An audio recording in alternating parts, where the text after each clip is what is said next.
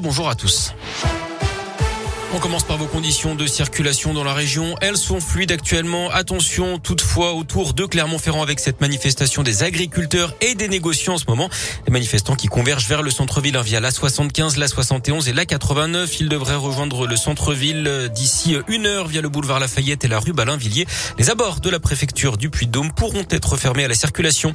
À la une, la course au dernier cadeau. Il ne vous reste que très peu de temps pour finir de boucler la liste du Père Noël. Tous les ans, c'est la même chose. Les retardataires se bousculent dans les magasins pour faire leurs derniers achats ou leurs premiers même d'ailleurs.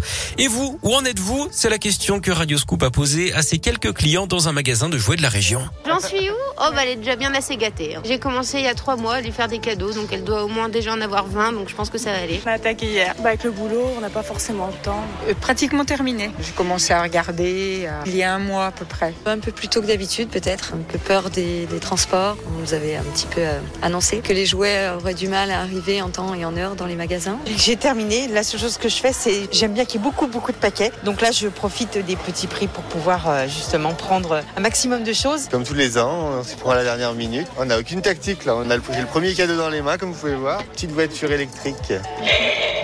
On a l'habitude, c'est tous les ans comme ça. Et Selon une étude sur les prévisions de dépenses pour Noël publiée le mois dernier, le budget cadeau s'élève à 257 euros en moyenne cette année, soit 8 euros de plus qu'en 2020.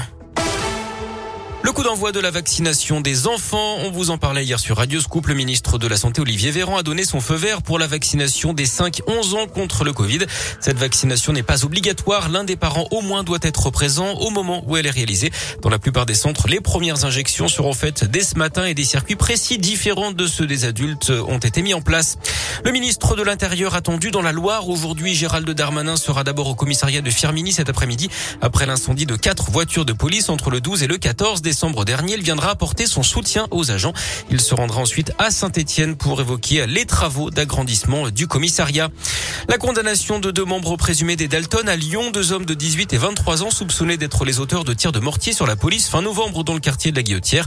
C'était à l'occasion d'une émission de télé avec Jean-Marc Morandini et le patron du Rassemblement national, Jordan Bardella. Le plus jeune écope de 4 mois de prison avec sursis, l'autre de 5 mois ferme. Du sport du foot, pas de cadeau de Noël avant l'heure pour les Verts. Saint-Etienne s'est incliné hier soir contre Nantes à Geoffroy Guichard pour le dernier match de la phase aller. Score final 1-0. Les Saint-Etienne 20e et dernier de Ligue 1. saint qui compte ce matin 5 points de retard hein, sur Bordeaux. Le premier non relégable. L'OL piétine également de son côté. Les Lyonnais n'ont pas fait mieux que match nul. Un but partout face à Metz hier soir. À noter que la rencontre entre Clermont et Strasbourg a été reportée à cause de la météo et d'un épais brouillard sur le stade Montpied.